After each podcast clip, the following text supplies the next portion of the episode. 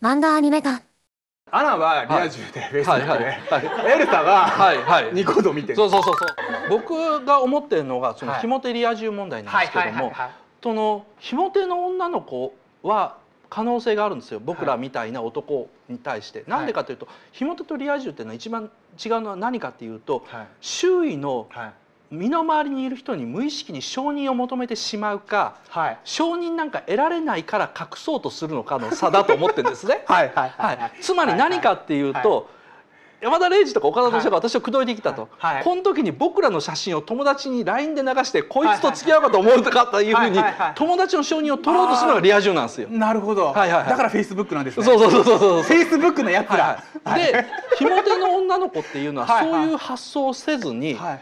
この人はどうだろうかというふうに考える。つまりなんか、うんうん。多分趣味がうん。周りの友達と共有できるものかもしくは共有できないことが最初から分かっていて私だけ良ければいいやっていうふうに考えれるのかでうん。分かれちゃう。だそれをオタク的感性とも言えるんですけどもこれを僕はひも手的感性というふうに最近呼んでるんですね。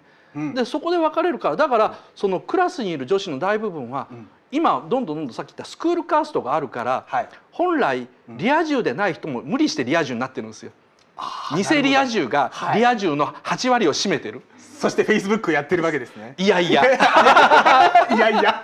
いやいや友達申請とかしてるんですか？だから前回言った、はいはい。あのリア充の中にもモテないやつもいるしひも手の中にもモテるやつがいるというこの逆転現象が発生するわけですよ、はいはいはいはい。はいで面白いことにひも手の中に、ん。なんかこの偽ひも手はほとんどいないんですよ。でもリア充の中にはさっき8割だけどまあ大げさですね。半分ぐらいはその同調圧力というのに負けてはい。リア充に入っちゃったと、つまり本来だったら自分自身の好みで決めていいことも周りに相談しないと決められない、うん。いわゆるその意志力っていうものを決定的に子どもの頃から使うチャンスもなななければはいはい子どもの頃から意志力使うと損ばっかりするんですよ。はいはいそれよりは周りに聞いてこれでいいのかこれで損ないのかこれで間違いないのかって間違いないって承認されてから次のステップに行くっていうような発想法思想法でみんな大きくなっちゃって今そういう世代が2 2 3歳ぐらいなんですよね。はいはい。だからその頃にしてみればその周りの承認が得られない。いわゆる友達に支持されないような恋愛ができないので、ナイスワンがないとダメなんですか、うん、そう。いいねボタンを押して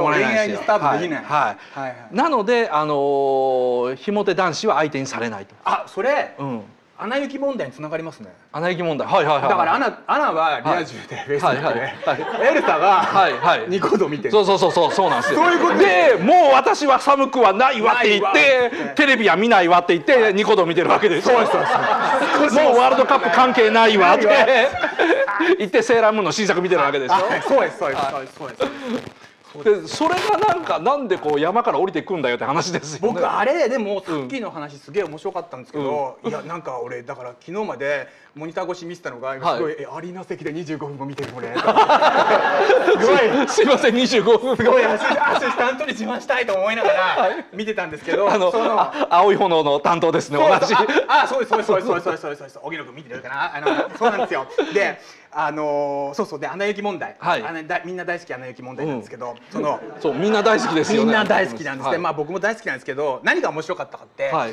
あれキャリーですよ。だからおーはいはいはいはいあのハッピーエンドのキャリーなわけみんな死んじゃえドーンっていうあのみんな大好きなやつが、はい。とっても綺麗な映像でブワーって、はい。その氷のつららになってみんな倒されてさバーンと、はいはいはいはい。あれは能力であり、うん。個性であるわけですよ。で、ん。生まれ持った何かであって、呪われた何かなんですよ。でそれの活用方法によってはみんなが幸せになるかもしれない何かなんですよ。ねあれ80年代に作ったシザーハンズでしょ、そうですあそうです。あつまりその雪の山の中で結局うそういうふうに生きてた人間が降りてきてはいはいじゃあ普通の世界で暮らせば実は暮らせないんだ。はいはいはい。でもなんだろうな愛はそこに成立して君を思う気持ちってあるんだっていうから僕らは泣けるわけじゃないですか。ですね。でもアナ雪は降りてこれて一緒に住めちゃうわけですよ。あなんかあのもはい。あのもののけ姫でさえ、別にサンは山の中アシタカは相変わらず里っていうことを守ってたのにはいはいはい。はいもうあの「アナと雪の女王」ってサンとアシタカが結婚して街中に住んで案外楽しいって話だから そこまでハッピーエンドが好きなの君たちってアメリカ人ってそこまで心病んでるのって思っちゃって。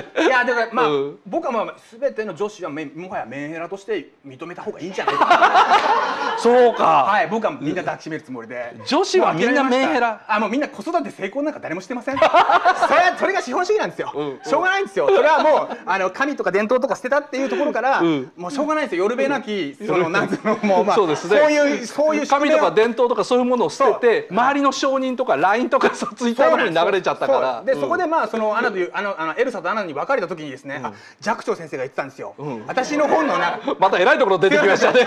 僕の相談相手寂聴さんですよ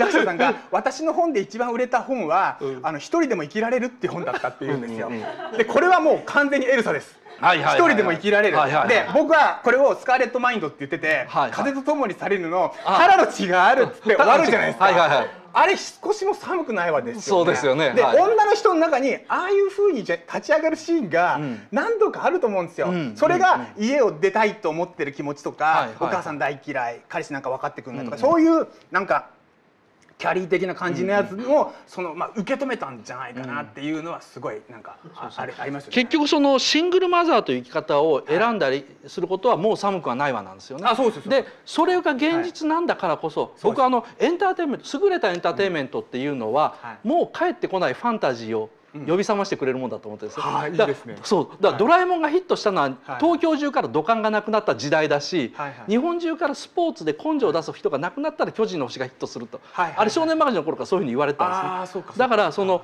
なんだろうな、もう寒くはないわって言って自立できる女の人たちが、それでも私たちはもう一回帰る場所があるかもしれないというファンタジーを見てるわけですね。あそうです。そんなものは本当はないのを知ってるからこそ、ファンタジー信じたくて泣くわけです。ね。泣くっていうのは嘘で知ってるから泣けるわけですし。はいはい、あれでも僕アメリカと日本の違いがあって、はい。多様化認めましょうよっていうアメリカの前提の中で、うん。みんな受け入れるんじゃないですかね、はいはいはい。日本のその厳しい村社会では、うんああ帰ってくるの大変なんだとは思うんですけどでもあれ帰ってきたおかげで新しいなんか産業が、はい。あの夏のスケートリンクっていそう。そうそうそうそこのよよくあんなすごいあれテッドと紙一重ですよね、まあの楽しいイラストそうですねで僕はそのさっきそのちょっとでも、うん。あの映画いいとこあったら、そはい。それで OK だっていうそのお母さんの言ってる理論は、桑田佳祐理論だと思うんですけど、はい。はい。はい。あの笑ってもっと baby だけでよくて。もうもう見つめ見 見つめ合うと素直におしゃべりできないところだけちゃんと聞き取れてれば、うんうん。あとはまあ前後よくわかんないけどまあ桑田いいなみたいな「アナ雪い。いな」みたいな。俺やっぱあのあれはねあのライムスター歌川師匠からねな学んだんですよ。あそうなんですか？アナ雪に関しては歌だけで3億点って言ってるんですよ。あいやそうですよ。つまり歌だけで3億点ってことは残りダメって意味なんですけどもそのラジオを聞いた人は誰もそう思わないっていうあの言葉のトリックの見事さにさすがライムスターですよ。ライムスターですよね。はい。本当頭いいですよね。本当に。だからそのそのなんつうの物語の整合性よりはうん。感情に共感できるか否かっていうところがとっても大きい。本当はだからその映画ってもうマッサージになっちゃったんですよね。そのだからツボを教えてくれて最後フィニッシュとしてなんか体にいいようなことやってるんだけど実際にやってることは凝りをほぐすというよりか気持ちよくすると。それで明日が元気になればいいっていう。だから映画作だ。そうです。J−POP はい J-POP J−POP 的な映画 J-POP 的ななんとかインテリアミ的な感じですね。岡田敏夫の YouTube を見てくれてありがとうございます。ぜひぜひチャンネル登録よろしくお願いします。それではまたお会いしましょう。バイバーイ。